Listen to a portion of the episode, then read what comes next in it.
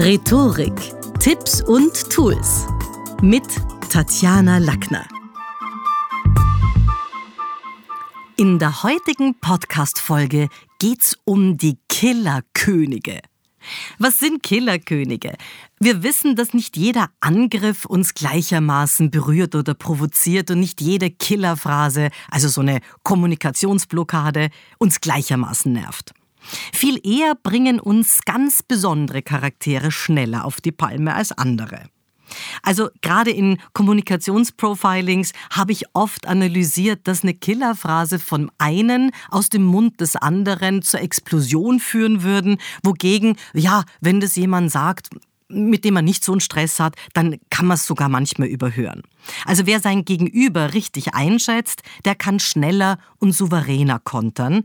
Und deswegen finde ich die Killerkönige, die es natürlich immer in gemischter Form gibt, männlich und weiblich und in allen möglichen Mischformen untereinander, aber finde ich es wert, mal dorthin zu schauen.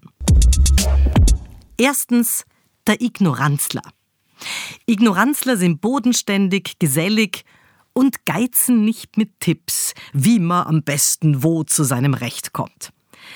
Sie wirken sehr entscheidungsstark, das muss man sagen, das ist bemerkenswert. Auch so gelegentlich lässig, Grammatikfehler, wurscht. Hauptsache lustig ist's.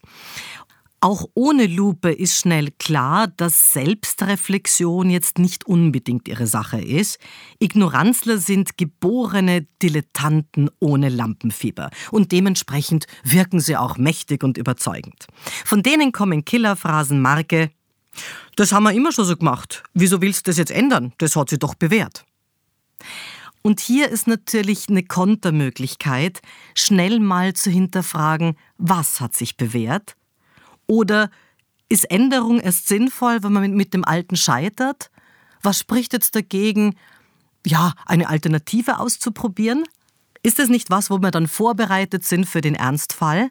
Also auf jeden Fall würde ich die Aussage des Ignoranzlers challengen. Aber wir haben noch einen zweiten Typus. Der Spalter. Dissens ist die Maxime von Spaltern, Unruhe schüren, so ein bisschen moralinsauer argumentieren. Das heißt, die Kommunikationslinie hat immer was mit der eigenen Eitelkeit auch zu tun. Aber wie gesagt, sie sind geübte Redner und verunsichern gerne durch Brüskieren und zielen so ein bisschen aufs schlechte Gewissen von anderen. Also Spalter könnte eine Killerphrase absondern wie na, ich glaube, da musst du jetzt schon präzise sein in deinen Ausführungen. Hast du wirklich das Gefühl, dass du das so um jeden Preis willst? Weil was, wenn das jetzt alle Menschen tun würden? Und das ist natürlich die Gefahr. Erstens einmal tun es ja nicht alle Menschen. Und eine Kontermöglichkeit ist, okay, was befürchtest du da konkret? Wo hast du den Eindruck, dass wenn das mehrere Menschen machen, dass da die, die große Gefahr da ist? Warum sagst du das so? Also was, was liegt dahinter? Beim Spalter muss man sehr schnell zurückfragen, weil er eben so ein geübter Redner ist. Und Spalter zielen auch oft aufs Ego, also von denen kommen auch ganz persönliche Angriffe, Marke. Naja, und du hast wirklich das Gefühl, mit dem Beitrag, also in einer Welt, in der Kinder verhungern, da bringst du jetzt einen wertvollen Beitrag rein? Natürlich nicht, ja, aber das kann man nicht sagen, sonst wäre es eine Rechtfertigung, sondern man muss eher dann kontern, okay, was hat das jetzt konkret damit zu tun? Hast du den Eindruck, dass wir jetzt nur noch Projekte machen dürfen, die dem Weltfrieden helfen? Also ist das jetzt eine, ein schlechter, also sofort mit einer Gegenfrage würde ich versuchen, diese Geschichte aufzulösen. Drittens, der Dampfplauderer. Der Dampfplauderer meint's nicht böse, aber er redet halt gern. Und es kann lang dauern und er ist entscheidungsschwach. Also wenn man sowas als Chef hat, viel Spaß, der macht aus jeder Entweder-Oder-Frage eine sowohl als auch Antwort, sitzt sehr oft tatsächlich zwischen den Stühlen, auch privat zwischen der Ehefrau und der eigenen Mama, zwischen den Mitarbeitern und dem Management. Also das ist halt immer so jemand, ja, der Dinge nicht auf den Punkt bringt und dann eher kommt mit Killerphrasen, na ja, du musst mich auch verstehen. Äh, ich meine, das kann ich jetzt nicht, das müssen wir situativ entscheiden, da kann ich doch jetzt nicht das Go geben. Also er mag keine absoluten Entscheidungen treffen.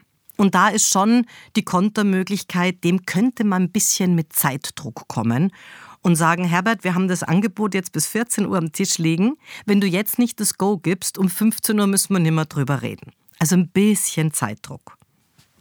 Oder wenn er sagt, was Sie sagen, stimmt absolut. Evaluierungen braucht man. Das erinnert mich an meine letzte Klausur am Semmering und ich kann Ihnen sagen, bla bla bla. Da ist natürlich schon eine gute Kontermöglichkeit, früher einzusteigen und zu sagen, warum konkret finden Sie auch, dass Evaluierungen sinnvoll sind. Also bei den Dampfplauderern kann man zusammenfassen, Ihre Stimme ist meist wohlklingend, aber zu laut. Schachtelsätze und Anekdoten bieten ein üppiges Buffet an sprachlichem Reichtum und manchmal inhaltlicher Lehre. Ein klares Ja oder Nein als Zugeständnis gibt's von Ihnen selten, alles hängt immer davon ab oder hm, kann man momentan nicht so einfach sagen. Das heißt, hier geht es wirklich darum, den Dampfplauderer ein bisschen auch festzunageln. Viertens, die Gschnappige. Die Gschnappige gibt es nicht nur, weil die weibliche Form die ist als Frau, nein, es gibt sie auch in, in Form von Männern. Aber jetzt nehmen wir sie mal klischeekorrekt weiblich, dann kann man sie sehr oft daran erkennen, dass ihre Stimme viel zu hoch ist. Also eine, die sofort in die Kopfstimme abzischt und dazu eine zur Schau gestellte Zickigkeit präsentiert. Im Sinne von, mit mir ist nicht gut Kirschen essen, äh, ich nehme es im Leben ganz genau und auch meistens und schnell persönlich. Das heißt, die Knappige, die ist deswegen gefürchtet, weil ihr Gift ist die Killerfrage. Von ihr kommen sehr distanzlose Fragen, die so ein bisschen auch pseudo-tough wirken. Also Beispiel, wenn jetzt irgendwie jemand sich sein Bier geholt hat bei einer Firmenfeier und sich gerade akklimatisiert und dem Treiben so zuschaut und sie stöckelt schon wieder heran und sagt dann, na, Franz, was sagst du? Das ist ein krasses Ambiente, oder? Ich meine, dafür hat unsere Firma 3000 Euro ausgegeben. Wenn der gute Franz mit seinem Bier jetzt nix sagt, was er als Mann vielleicht täte, oder maximal mhm sagt, dann ist er gefangen und geschluckt zu einem Zeitpunkt, der nicht unter seiner Kontrolle steht. Denn natürlich sagt die Gschnappige dann, also dem Franz hat's auch nicht gefallen. Hat der Franz nie gesagt.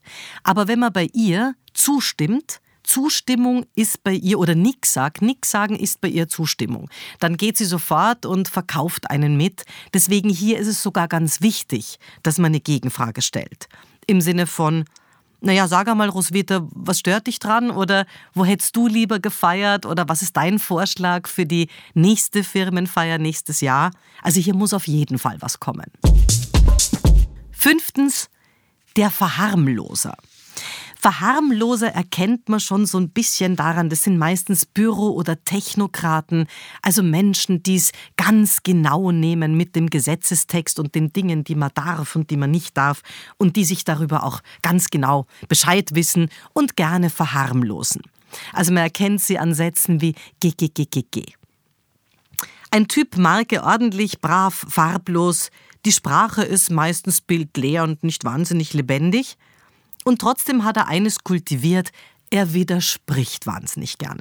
Also eben um zu verharmlosen. Und da kommen dann Killerphrasen wie, na geh, so arg ist es aber nicht, ich habe das also ganz anders erlebt damals im Meeting.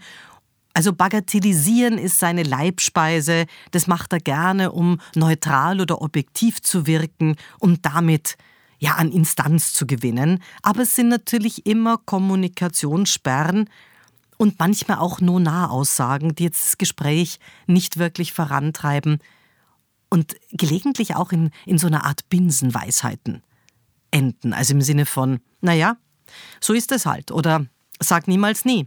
Oder werden wir schauen. Kann nur noch besser werden. Also so lauter Nullbotschaften.